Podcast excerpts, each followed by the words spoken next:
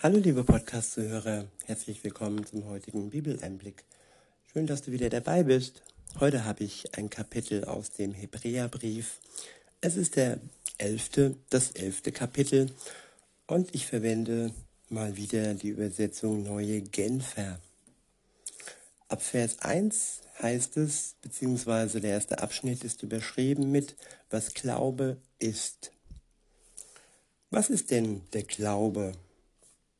Er ist ein Rechnen mit der Erfüllung dessen, worauf man hofft, ein, ein Überzeugtsein von der Wirklichkeit unsichtbarer Dinge. Ich wiederhole noch ein paar Mal. so fundamental dieser Vers. Deshalb, was ist denn der Glaube?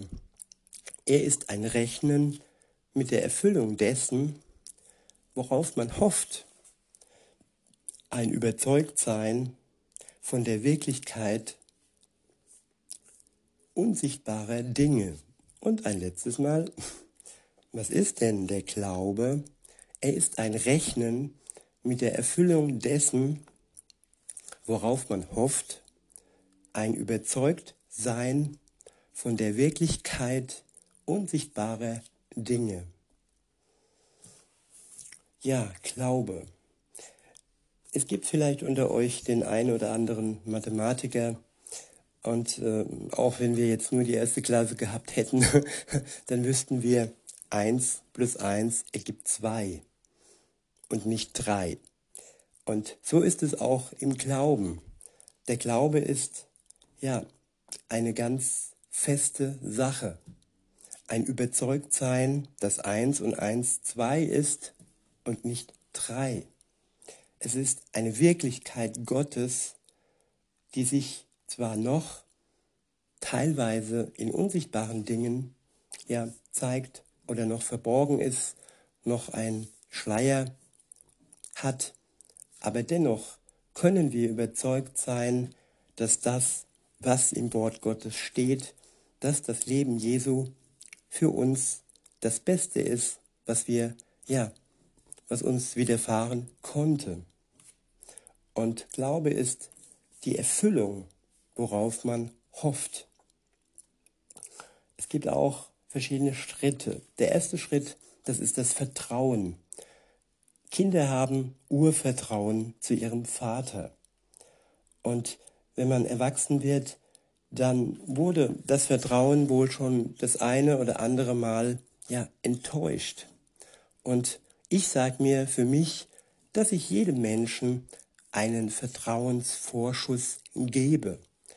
Und auch wenn du denkst, liebe Zuhörerin, lieber Zuhörer, dass du ja von Gott, das ist ein Denken, von Gott enttäuscht wurdest, dass in deinem Leben noch nicht so viel oder noch nicht alles gut gelaufen, gelaufen ist, dann kannst du ihm einen Vertrauensvorschuss geben. Wenn dein Urvertrauen schon ein bisschen ja, gelitten hat im Leben, aber sei gewiss, liebe Zuhörerin, lieber Zuhörer, Gott wird dich nicht enttäuschen. Und wenn du dann vertraust, dann entsteht Hoffnung und Glaube. Und diese zwei Dinge, das sind dann Geschenke, die du von Gott geschenkt bekommst. Er wird dir seinen Geist schenken, wenn du anfängst, ähm, ja, ihm zu vertrauen und wenn deine Hoffnung, dein Glaube wächst. Und dann wird alle das, dann wird vor allem die Überzeugung immer größer und größer werden, dass er zu seinem Wort steht. Und dass die Dinge, die jetzt im Moment noch unsichtbar sind, wenn Jesus wiederkommt, sichtbar werden. Weiter zu Vers 2. Dort steht, weil unsere Vorfahren diesen Glauben hatten, stellt Gott ihnen in der Schrift ein gutes Zeugnis aus. Ja, das Zeugnis, das wir vor Gott haben, und was uns wirklich ins Paradies bringt, ist alleine nur der Glaube. Nicht unsere guten Werke, nicht unsere Spenden, nicht uns, ja, unsere Hingabe an die Menschen oder auch an Gott. Nein, es ist unser Glaube, der uns am Ende ein gutes Zeugnis von Gott selbst verschafft. Der nächste Abschnitt ist überschrieben mit Auswirkungen des Glaubens, Beispiele und Vorbilder aus alttestamentlicher Zeit. In Vers 3 und folgende steht, wie können wir verstehen, dass die Welt durch Gottes Wort entstanden ist? Fragezeichen. Wir verstehen es durch den Glauben. Durch ihn erkennen wir das Sichtbare seinen Ursprung in dem hat, was man nicht sieht. Das Sichtbare sind wir, das Sichtbare ist die Schöpfung Gottes, was er erschaffen hat in der Natur, in der Tierwelt und auch bei uns Menschen. Das sehen wir. Und wenn wir genau hinsehen in diese Schöpfung, dann erkennen wir in dieser Schöpfung den Ursprung dessen, nämlich das, was man noch nicht sieht, den Schöpfer selbst. In Vers 4 und folgende heißt es, wie kam es, dass Abels Opfer Gott besser gefiel als das von Kain? Ja, beide haben hart gearbeitet, sowohl Kain als auch Abel. Aber Abel hatte den Glauben und Kain hat einfach nur geschuftet und dachte, dass sein Schuften an sich schon ausreicht für Gott. Aber Abels Glaube an Gott war das Entscheidende.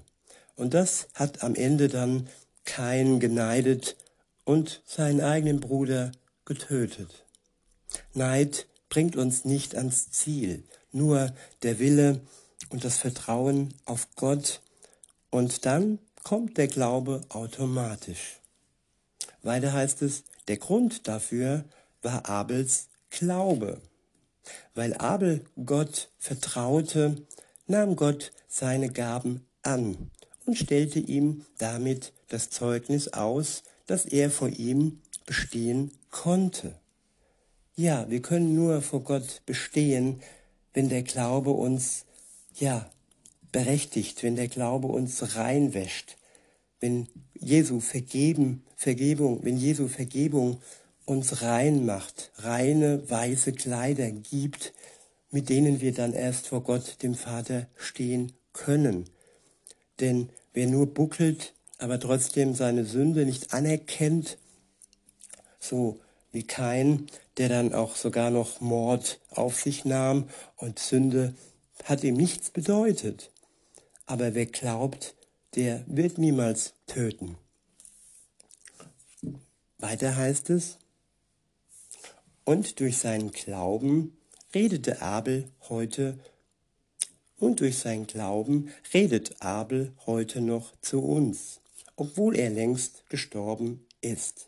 Ja, durch sein Tun, durch sein Glauben, welcher, welches beides aufgeschrieben wurde, das ist noch das Reden in Gänsefüßchen, es ist noch das Beispiel, genau, genauso auch wie Jesus uns ein Beispiel vorgelebt hat. In Vers 5 und folgende steht, wie kam es, dass Gott Henoch zu sich nahm, ohne dass dieser sterben musste? Niemand, so heißt es ja in der Schrift, konnte ihn mehr finden, konnte ihn mehr finden, weil Gott ihn zu sich genommen hatte. Der Grund dafür war Henochs Glaube. Der Glaube versetzt Berge und der Glaube versetzt auch Leben und Tod. Der Glaube macht wirklich, ja, große Wunder. Und Henochs Glaube hat bewirkt, dass er zu Gott entrückt wurde und dass keiner ihn mehr finden konnte. Weiter heißt es, denn bevor die Schrift von diesem Geschehen berichtete, stellt sie Henoch das Zeugnis aus, dass sein Leben Gott gefallen hatte. Und ohne Glauben ist es unmöglich, Gott zu gefallen. Ja, Glaube, nicht Taten, gefallen Gott und aus dem Glauben heraus entstehen Taten. Und diese Taten gefallen Gott dann natürlich auch. Er möchte schon, dass wir etwas tun, aber nicht aus unserer eigenen Kraft heraus, sondern aus der Kraft des Glaubens und des Geistes, den Gott uns durch den Glauben schenkt. Weiter heißt es, wer zu Gott kommen will, muss glauben, dass es ihn gibt und dass er die belohnt, die ihn aufrichtig suchen. Ich wiederhole, wer zu Gott kommen will, muss glauben, dass es ihn gibt und dass er die belohnt, die ihn aufrichtig suchen. Ja, wer Gott von vornherein ablehnt und sagt, ja, wie Nietzsche glaube ich, Gott ist tot, Gott existiert nicht, dann verbaut er sich praktisch den Zugang zu Gott. Und dann ist er auch gar nicht in der Lage, Gott aufrichtig zu suchen, da er ja seine Existenz abstreitet. Wer ihm aber eine Chance gibt, wer ihm einen Vertrauensvorschuss gibt, der wird nicht enttäuscht werden. Da kannst du, da kannst du wirklich gewiss sein, liebe Zuhörerin, lieber Zuhörer.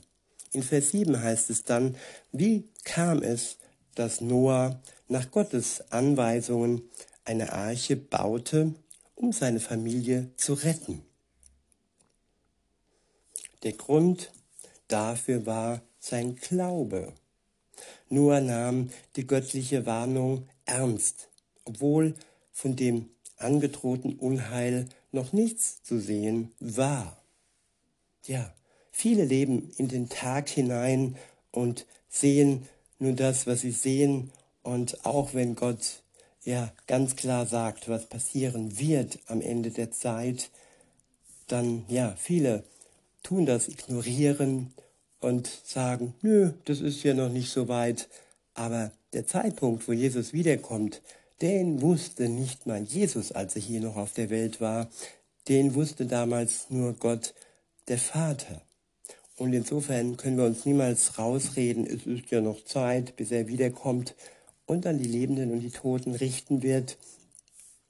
Insofern können und dürfen wir uns heute für Jesus entscheiden. Das ist kein Zwang, das ist kein Druck, das ist ein Angebot, ein Angebot, wo niemand irgendwie etwas in Vorleistung bringen muss, weil es aus Gnade heraus und aus purer Liebe heraus gegeben wird. Ja, Gott kann dein Leben verändern, liebe Zuhörerin, lieber Zuhörer. Er kann dein Leben sinnvoll machen. Er kann dir den Heiligen Geist schenken, der dich tröstet, der dir Weisheit schenkt und der als Pfand für das, was dann kommen wird, schon da sein wird, jetzt und heute, wenn du das möchtest. Weiter heißt es, ähm, durch sein Vertrauen, durch Noahs Vertrauen auf Gott, verurteilte er den Unglauben der damaligen Welt. Er selbst aber wurde ein Erbe jener Gerechtigkeit, deren Grundlage der Glaube ist. Gott macht uns zu Gerechten, er macht uns zu Erben. Wir erben von Gott, ja, die Glückseligkeit, die ewige Glückseligkeit. Und die Grundlage dazu ist alleine der Glaube. In Vers 8 heißt es, wie kam es, dass Abraham dem Ruf Gottes gehorchte, seine Heimat verließ und an einen Ort zog, der nach Gottes Zusage einmal sein Erbbesitz sein würde. Warum machte er sich auf den Weg, obwohl er nicht wusste, wohin er kommen würde? Der Grund dafür war sein Glaube. Ja, liebe Zuhörer, sich auf den Weg machen, obwohl wir noch nicht wissen, wohin wir kommen, wie unser Leben verläuft, ob es ja schwer wird und es wird teilweise schwer werden, aber wir sind nicht allein und auch, auch Abraham ist nicht alleine losgezogen. Gott war immer an seiner Seite und hat sehr viele Wunder gezeigt, die dann, ja, das Volk Gottes aufgebaut haben, bis sie dann das Ziel, das verheißene Land erreicht haben, wo sie jetzt auch heute leben, in Israel. In Vers 9 steht, im Vertrauen auf Gott ließ er sich in dem ihm zugesagten Land nieder, auch wenn er dort zunächst nichts weiter war als ein Gast in einem fremden Land und zusammen mit Isaac und Jakob, denen Gott dasselbe Erbe in Aussicht gestellt hatte, in Zelten wohnte. Er wartete auf die Stadt, die auf festem Fundament steht und deren Gründer und Erbauer Gott selbst ist. Gott selbst ist der Gründer und Erbauer von Israel. Das können wir in das heutige Geschehen hineinnehmen. All die Propaganda, die da lautet, dass, dass ähm, ja, die Juden, dass Israel Besatzer wären, ist gelogen. Gott selbst ist der Gründer und der Erbauer dieses Landes und vorneran von Jerusalem, dem Tempel, wo noch die Mauer steht als Zeichen dessen, was war und auch als Zeichen, dass Jesus wieder kommt. In Vers 11 steht dann, wie kam es, dass Abraham noch in einem Alter, in dem man eigentlich nicht mehr Vater werden kann, die Kraft erhielt, mit seiner Frau Sarah, die selbst unfruchtbar war, ein Kind zu zeugen. Ja, Diagnosen, Diagnose Unfruchtbarkeit, Diagnose Alter. Ärzte reden uns oftmals viel ein und nehmen uns oftmals auch den Mut, aber Gott schafft Wunder. Und auch hier bei Abraham und seiner Frau Sarah. Weiter heißt es, auch dafür war sein Glaube der Grund. Abraham war überzeugt, dass der, der ihm einen Sohn versprochen hatte, vertrauenswürdig ist. So stammt also von einem einzigen Mann, noch dazu von einem, dessen Zeugungskraft erloschen war, eine unermesslich große Nachkommenschaft ab so unzählbar wie die Sterne am Himmel und der Sand am Ufer des Meeres. Sie alle, von denen wir jetzt gesprochen haben, haben Gott bis zu ihrem Tod vertraut, obwohl das, was er ihnen zugesagt hatte, dann doch nicht eingetroffen war. Ja, Abraham zum Beispiel hat es nicht miterlebt und viele haben zu ihren Lebzeiten nicht miterlebt, was Gott versprochen hat. Manches dauert etwas länger und manches wird auch erst dann von der nachfolgenden Generation oder noch später sichtbar werden. Weiter heißt es, sie erblickten es nur aus der Ferne, aber sie sahen, sie sahen der Erfüllung voller Freude entgegen denn sie waren auf dieser Erde nur Gäste und Fremde und sprachen das auch offen aus. Wenn wir uns zu Jesus bekehren, dann sind wir ja mit eingenommen in die Familie Gottes. Und diese Familie Gottes ist nicht auf Dauer auf dieser Erde beherbergt. Wir sind dann nur Gäste. Und wir werden dann die ewige Wohnung von Jesus geschenkt bekommen. Und der Platz, wo wir jetzt wohnen, der wird dann nicht mehr sein. Weiter heißt es, wenn sich aber jemand als Fremder und als Gast bezeichnet, gibt er damit zu, zu verstehen, dass er nach einer Heimat Ausschau hält. Hätten unsere Vorväter dabei an das Land gedacht, aus dem sie gekommen waren, so hätten sie ja genügend Zeit gehabt, dorthin zurückzukehren, nach Ägypten. Nein, sie sehnten sich nach etwas Besserem, nach einer Heimat im Himmel. Daher schämt sich Gott auch nicht, ihr Gott genannt zu werden. Ja, weil sie sich nach Gott und nach der Heimat im Himmel bei Gott sehnen.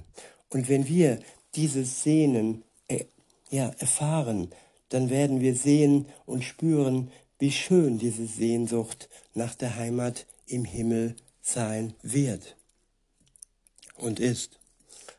Weiter heißt es, daher schämt sich Gott auch nicht, ihr Gott genannt zu werden. Schließlich hat er im Himmel tatsächlich eine Stadt für sie erbaut. Er hat für uns eine Stadt im Himmel gebaut. Diese Stadt werden wir sehen, wenn Jesus wiederkommt. In Vers 17 und folgende heißt es dann, um noch einmal auf Abraham zurückzukommen, Abraham brachte seinen Sohn Isaac als Opfer dar, wie Gott es, um ihn auf die Probe zu stellen, von ihm forderte. Ja, Gott stellt uns manchmal auf die Probe.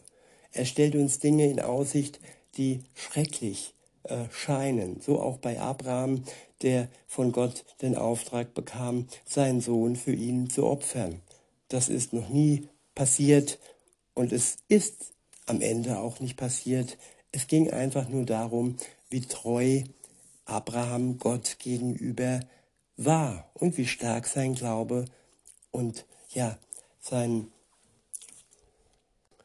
sein Gehorsam ihm, ihm gegenüber war. Weiter heißt es, aber hatten denn die Zusagen, die Gott ihm gemacht hatte, nicht alle mit Isaak zu tun? Hatte Gott nicht zu ihm gesagt, durch Isaak gebe ich dir die Nachkommenschaft, die ich dir versprochen habe? Tja, stelle man sich vor, man ist am Ziel äh, und hat das, hat den Sohn, nachdem man sich so lange bis ins hohe Alter gesehnt hat, und dann hat man diesen Sohn und dann ist man mehr oder weniger gezwungen, dies loszulassen und im Gehorsam zu Gott und im Glaube an ihn dies zuzulassen. Aber das ist wahrer Glaube. Der klammert sich nicht an Dinge, weder Geld, aber auch nicht an Beziehungen und aber auch nicht an Kinder. Aber trotzdem ist es ja nicht passiert. Er wurde nicht geopfert und stattdessen war dann auf einmal ein Tier äh, zur Stelle, das geopfert werden konnte. Ja, anstatt seines Sohnes. Weiter heißt es, wie kam es dann, dass Abraham trotzdem bereit war, ihn, seinen einzigen Sohn, zu opfern? Der Grund dafür war sein Glaube. Abraham war überzeugt, dass Gott sogar die Macht hat, Tote aufzuerwecken. Und bildlich gesprochen hat er seinen Sohn ja auch vom Tod zurückbekommen. Ja, er hat ihn schon im Totenreich gesehen, seinen Sohn. Er war schon tot, weil er bereit war, ihn zu opfern. Und Gott hat ihm ihn bildlich gesprochen zurückgegeben heraus aus dem Totenreich, wo ja sein Vater ihn schon gesehen hatte. In Vers 20 steht dann, wie kam es, dass Isaac, als er seine beiden Söhne Jakob und Esau segnete, Dinge aussprach, die noch in ferner Zukunft lagen? Der Grund dafür war sein Glaube. Wie kam es, dass Jakob auf seinem Sterbebett die beiden Söhne Josef segnete, und zwar jeden auf eine besondere Weise. Der Grund dafür war sein Glaube. Er segnete sie im Vertrauen auf Gott, den er über den Griff seines Wanderstabs gebeugt anbetete. Wie kam es, dass Josef kurz vor seinem Tod vom Auszug der Israeliten aus Ägypten sprach, der damals noch in weiter Ferne lag. Der Grund dafür war sein Glaube. Josef bestimmte sogar, was dann mit seinen sterblichen Überresten geschehen sollte. Wie kam es, dass Mose nach seiner Geburt drei Monate lang versteckt gehalten wurde? Der Grund dafür war der Glaube seiner Eltern. Sie sahen, dass er ein schönes Kind war und ließen sich von den Anordnungen des Königs nicht einschüchtern.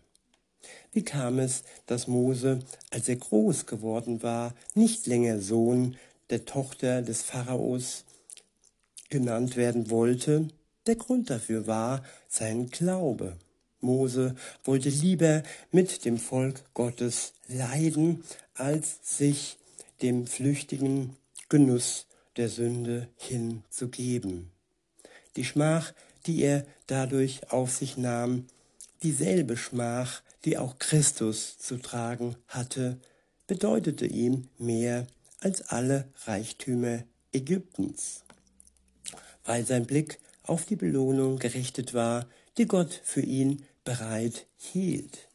Gott hält für uns eine Belohnung bereit, die wir noch nicht sehen, die wir aber im Vertrauen und Glauben festhalten können.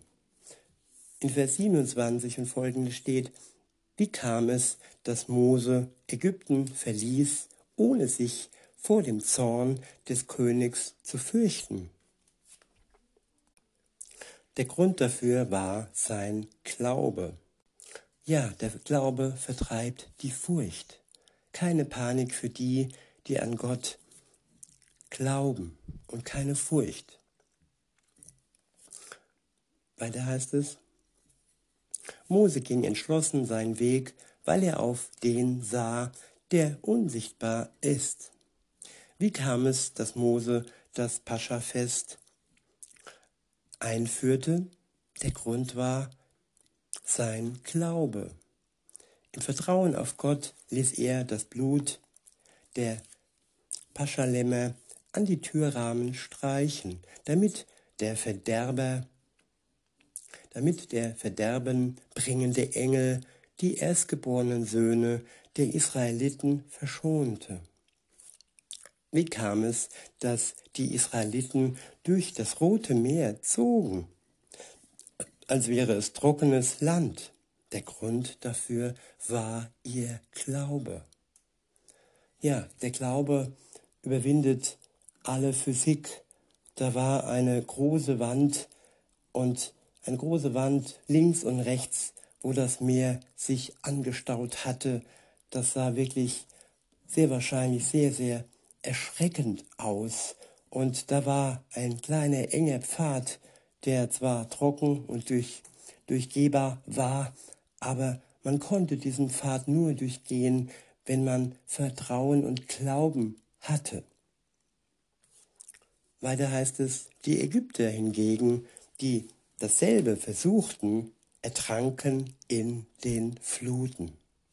Wie kam es, dass die Mauern von Jericho einstürzten? Der Grund dafür war der Glaube der Israeliten, denn auf Gottes Befehl hin waren sie sieben Tage lang um die Stadt gezogen. Wie kam es, dass die Prostituierte Rahab vor dem Verderben bewahrt blieb, das über Jericho hereinbrach. Der Grund dafür war ihr Glaube. Die anderen Einwohner hatten sich Gott nicht unterworfen. Sie aber hatte die Kundschafter der Israeliten freundlich bei sich aufgenommen. Wie viele andere Beispiele wären noch zu nennen. Die Zeit fehlt mir, um auf Gideon und Barak einzugehen, auf Simson und Jiftrach, auf David und Samuel und auf die Propheten. Was haben Menschen wie sie durch ihren Glauben nicht alles zustande gebracht? Sie zwangen Königreiche nieder, sie sorgten für Recht und Gerechtigkeit, sie erlebten die Erfüllung von Zusagen, die Gott ihnen gemacht hatte. Sie hielten Löwen das Maul zu. Sie blieben mitten im Feuer, unberührt von den Flammen. Sie entkamen dem tödlichen Schwert. Sie wurden, wo es ihnen an Kraft fehlte, von Gott gestärkt. Sie erwiesen sich als Helden im Kampf. Sie schlugen feindliche Heere in die Flucht. Es kam sogar vor, dass Frauen, die Gott vertrauten, ihre verstorbenen Angehörigen zurück erhielten, weil Gott sie wieder lebendig machte.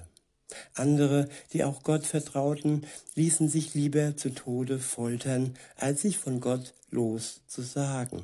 obwohl sie dadurch freigekommen wären.